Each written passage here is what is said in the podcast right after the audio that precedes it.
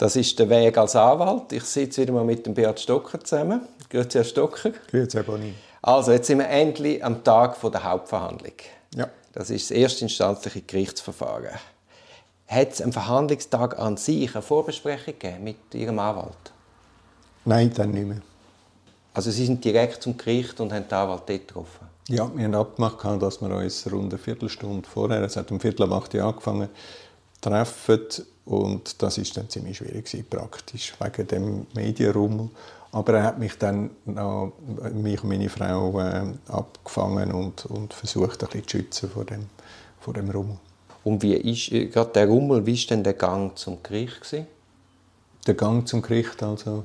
Also Sie kommen, sind ja dann dort zu laufen gekommen, vor das Volkshaus, mhm. die Medienschar, mhm. wild, wild rumgerannt sind und die Kamera fast ins Gesicht geschlagen mhm. haben. Ja, wir sind also so viel zum, zur Vorbereitung. Wir haben sehr wohl gewusst, dass das große Medieninteresse da ist. Aber durch das, dass ich das selber nie erlebt habe, sind wir dann gleich überrumpelt worden. Oder wo die ersten Fotografen weil aus, dem, aus, aus, aus dieser Menge rausgerannt sind, einem entgegengerannt sind und man also versucht hat zu sagen, nein, jetzt nicht. Oder der, der, der, und dann, es war wirklich so ein Blitzlichtgewitter, das ich nicht kennt habe. Ja, ich finde vor allem noch speziell, dass er manchmal fast die Kamera an den Kopf tätscht. ja, ja, das ist schon der, der, irgendeiner von der Kommentatoren von irgendeinem von der Fernsehstationen hat dann gesagt, der Stocker hat sehr traurig ausgesehen oder anders als der Vinzenz und so. Und das ist, äh, das ist, äh, also man hat dann natürlich sofort gesehen, wenn man die Kameras sieht, auch, dass sofort das Bild entsteht, das man da transportiert. Aber haben Sie nicht eine Maske angehabt? Doch, ich habe Maske gehabt, genau. Wie hat er denn die Ruhigkeit entdeckt? Ja, offenbar hat der Rest gelangt. Nachher sind Sie da in, in das Volkshaus hinein. Ja. Wie haben Sie das Setting empfunden? Ja, das Verhältnis. Also, es ist ja dann immer noch im Zeichen von der, von der Corona-Pandemie ist die Frage, wie viele Leute dürfen überhaupt in dem Raum sein, wie organisiert das Bezirksgericht das. Und, dann der große Raum, das ist im Theatersaal also der, wo sonst Konzert stattfindet, ist es dann schon sehr wuchtig gewesen, vor allem wuchtig auf der Seite von 60 Journalisten, die da Platz hatten. Und dann vorne die äh, Behörden und also die Richter sind, sind auf der äh, Bühne schon gesessen. Und es ist sehr sehr wuchtig in dem Saal, weil ich kann mich erinnern, dass ich in dem Theatersaal, wo ich das letzte Mal war, glaube der Herbert Grönemeyer gehört habe oder? und habe versucht eigentlich mich zu erinnern, wo ich damals gesessen bin und das ist schon deutlich anders gewesen. Nachher hat es angefangen mit den Vorfragen. Sind die Vorfragen mit Hoffnungen verbunden gewesen? Oder hat man das im Hinblick auf die zweite Instanz gestellt?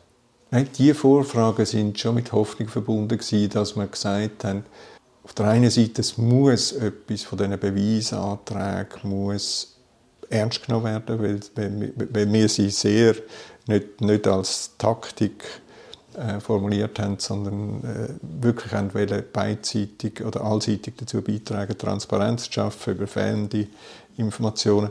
Und das Zweite war die Tatsache, dass wir gesagt haben, und da gibt es keine Diskussion, 32'000 Seiten sind äh, uns erstmal en passant übergeben worden mit, mit, mit den elektronischen Daten vom Bezirksgericht, wo sie auch wieder ein halbes Jahr gebraucht hat, bevor das Bezirksgericht uns mit elektronischen Daten äh, ausstaffiert hat.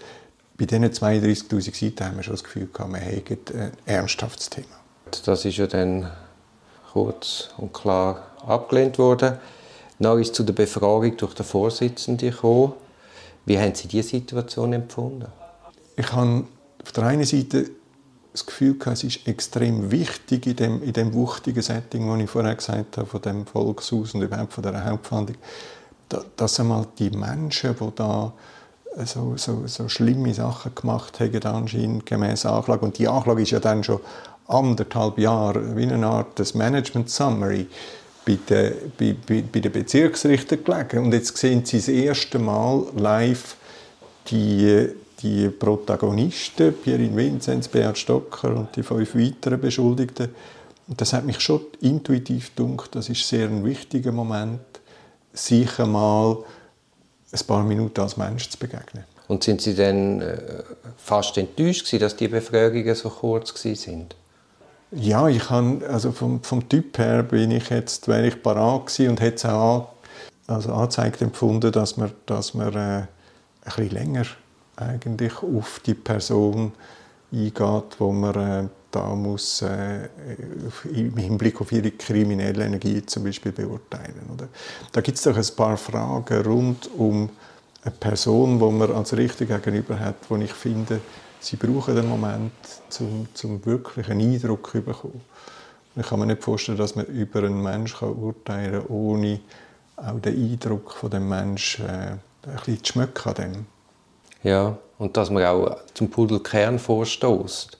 Also es ist ja dann ganz eine nette, sympathische Befragung gewesen. Aber durch das könnte ja dann auch der falsche Eindruck entstehen. Oder auch die Medien haben sich dann die Frage gestellt, ja, äh, wieso sind die so nett?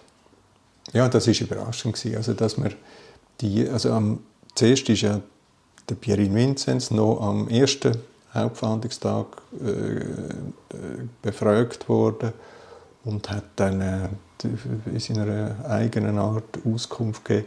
Es hat mir auch gedacht, dass man auch da von der, von der Gewichtung von den Themen her mit seinen, mit seinen Spesengeschichten und auch von der wenig Tiefe im Nachfragen, dass man dann schon, also dass es mehr als, als ein, ein leichtes Abklappern war und nicht wirklich ja, genau. ein Austausch.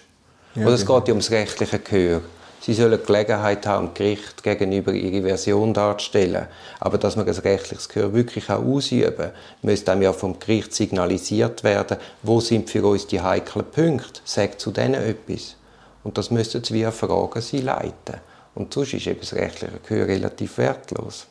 Also das ist, ja, da, da kommt mir mit dem rechtlichen Gehör, oder da kommt mir immer wieder jetzt aus der Erfahrung von dieser, von dieser Untersuchung, finde ich dann schon einfach nur ein bisschen an der Oberfläche kratzt, oder?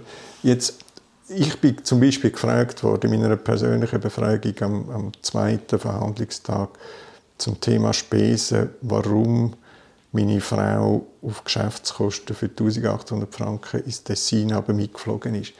Sie, sie sitzen über eine Nachlage, die ihnen in der Breite ähm, äh, schwerste Straftaten, äh, als, die sie quasi als Wirtschaftskriminelle darstellt.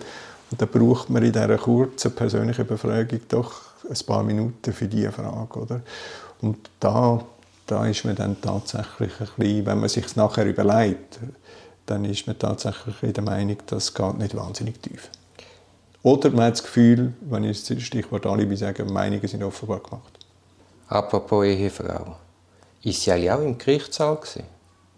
Ja, meine Frau war die ganze Zeit dabei. Gewesen. Und ist sie auch mal als Zeugin befragt worden? Nein, das ist sie nie. Also man nie wissen, was ihre Sichtweise ist, warum sie dort ins Tessin mitgeflogen ist? Nein, das hat man sie nicht, mhm. nicht gefragt worüber ich auch froh bin, oder, dass man sie da nicht ja, dass nein, man sie in Ruhe gelassen hat. Jetzt eben, Sie beantworten Fragen. beantworten. Jetzt hat ja die Staatsanwaltschaft die Verteidigung von der Mitanklagten, ihre eigenen Verteidiger und von der Privatklägervertreter hätten ja die Möglichkeit gehabt, ihnen Ergänzungsfragen zu stellen. Wären Sie auf so etwas vorbereitet gewesen?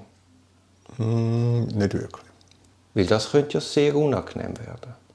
Ja, das sehe ich, oder? Das sehe ich, dass man, dass man äh, weil in dieser persönlichen Befragung mein, was ich letztendlich gemacht habe, ist wirklich sehr, also ungeübt eben genau beschreiben, wie ich das erlebt habe. Man hat ja dann doch von Seiten der Fragestellung von diesen drei Bezirksrichter ist man dann doch entlang von der ganzen Nachlage in die Themen hineingekommen. Und das hat natürlich genug und ich habe erklärt, wie ich als Unternehmer tickt und funktioniert habe und auch, auch die es absolut okay gefunden habe, was ich, äh, wie ich es gemacht habe. Also, und das hat natürlich tatsächlich Anlass zu sehr kritischen Fragen von Seiten Privatkläger, die sie ja müssen per Programm anders sehen. Haben Sie selber Fragen an Mitbeschuldigte erwogen? Nein. Das war auch nicht Thema. Nein.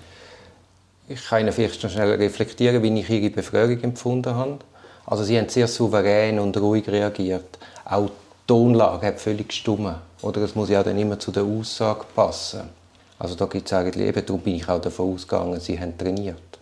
Aber Sie sind natürlich ein gestandener Geschäftsmann und haben entsprechend auch genug Erfahrung.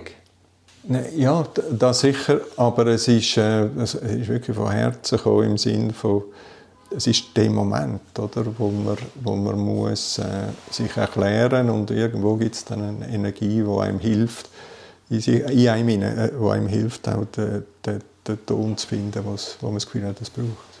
Ja, meine Erfahrung ist da ein bisschen eine andere, weil du wirst dort Führung gestellt. Gut, sie glaube können sitzen bleiben, aber du wirst dort Führung gestellt. Du bist in einem Schaufenster. Es ist eine absolute Ausnahmesituation und ich erlebe es immer wieder, dass dann die Leute wie einen luftleeren Kopf haben, ein trockenes Maul, dass dann einfach irgendwie das Hirn im Moment nicht mehr richtig funktioniert. Und das ist eben dann ganz wichtig, dass man auch für so Szenarien wie einen Plan hat. Also ein Szenario, dass es gar nicht zu dem kommt. Und falls es gleich eintritt, dass man genau weiß, was man dann machen sollte.